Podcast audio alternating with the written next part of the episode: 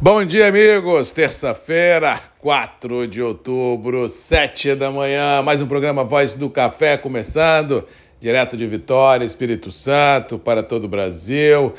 Tempo por aqui encoberto, possibilidade de chuva a qualquer momento. Diga-se de passagem que ontem já ocorreram chuvas pesadas em parte de São Paulo, sul de Minas. É possível que essa frente chegue também à Zona da Mata, o Espírito Santo, com bastante força, torcendo para que ela passa, passe pelo Espírito Santo e também chegue ao sul da Bahia. Essas são as perspectivas, é isso que o cenário climático tem demonstrado pelos seus radares, ou seja, vamos ficar nessa expectativa, porque a gente precisa de água no campo para fomentar as floradas já ocorridas no Conilon e no Arábica, que também preparar o solo para a semeadura do próximo ciclo produtivo em todo o cinturão do centro-oeste, do sudeste e do sul do país, ou seja, temos um cenário à frente climático bem esperançoso no que se refere ao clima e seus desdobramentos com relação ao próximo ciclo produtivo. Uma dica de passagem que ontem, em algumas situações isoladas no sul de Minas, ocorreram chuvas acima da sua normalidade, com chuva de granizo, com bastante pedra de gelo. Realmente, a gente não sabe ainda os contornos disso em termos de lavoura e potenciais prejuízos, mas as imagens que vi, as fotografias que me foram enviadas. Realmente fiquei bem assustado com o tamanho das pedras, das pedras e amplitude que ocorreu principalmente no sul de Minas, essa tormenta que realmente deixa o início da semana bem estressante, pelo menos nessas regiões ah, impactadas. Por falar em estressante, as bolsas do café ontem cederam com força.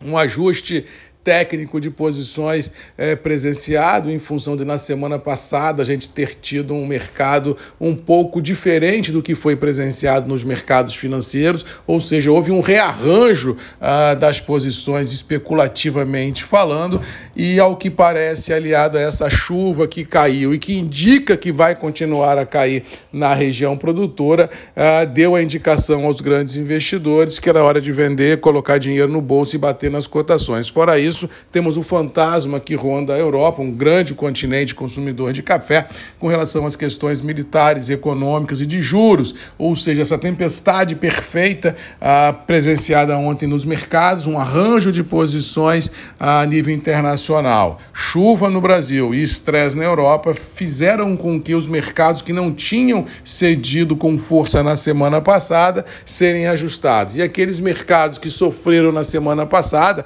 principalmente os acionários tivessem recompras sendo presenciadas. Ou seja, nesse rearranjo do mercado, ontem o café pagou. Vamos ver para hoje o que, que nos reserva, mas acho que não vislumbro uma grande baixa nos preços. Eu acho que hoje a gente vai buscar uma consolidação dentro desse, desse espaço de trabalho até então definido, mesmo porque a chuva já ficou precificada com a baixa de ontem e daqui para frente todo mundo vai tentar descobrir se houve ou não danos e tentar ver se esse fator já foi precificado pelo mercado. Eu acho que sim, mas temos que esperar para ver o que, que, vai acontecer. A mesma coisa com relação ao mercado financeiro que acabei de dizer. Os mercados que cederam na semana passada subiram ontem. O dólar que foi buscar 5,40 na semana passada veio para 5,10, 5,20 dentro desse intervalo ah, mercadológico. Ou seja, começamos a semana ah, dentro de um cenário de volatilidade, de incertezas no campo globalmente falando da geopolítica e isso refletiu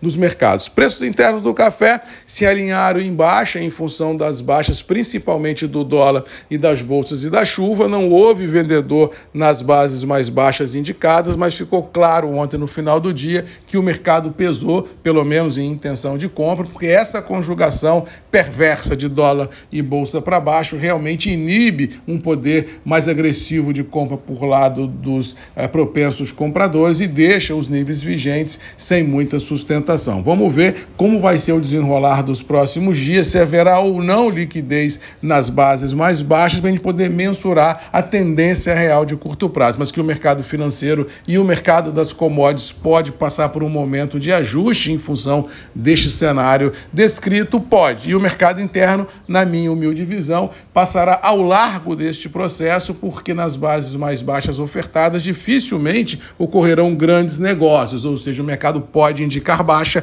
mas a liquidez envolvida nas praças, seja de Conilon, seja de arábica deverá ficar muito aquém das expectativas, estrangulando ainda mais o abastecimento e, com certeza, a, a, a situação de alguns operadores que precisam talhar compromissos de curto prazo. No mais, vamos ficando por aqui, desejando a todos aí uma boa terça-feira, que Deus nos abençoe, que a gente possa enfrentar os desafios ah, e vencê-lo e todo mundo de olho no céu, para a gente ver o tamanho dessa chuva que vem, a abrangência que ela vem ah, trazendo no seu corpo e torcendo para que não traga prejuízo aos cafeicultores com chuva de pedra, com granizo, essas coisas todas, porque chega de problema. Temos vindo de dois anos complicados na região produtora e tudo que a gente não precisa é mais um estresse climático em regiões produtoras, principalmente do Arábica e de Minas Gerais. Beijo a todos, boa terça-feira, fiquem com Deus, um abraço do Marcos Magalhães da Voz do Café e até amanhã às sete comigo aqui, Grupos e Redes MM, ponto de encontro de todos nós. Um abraço e até lá.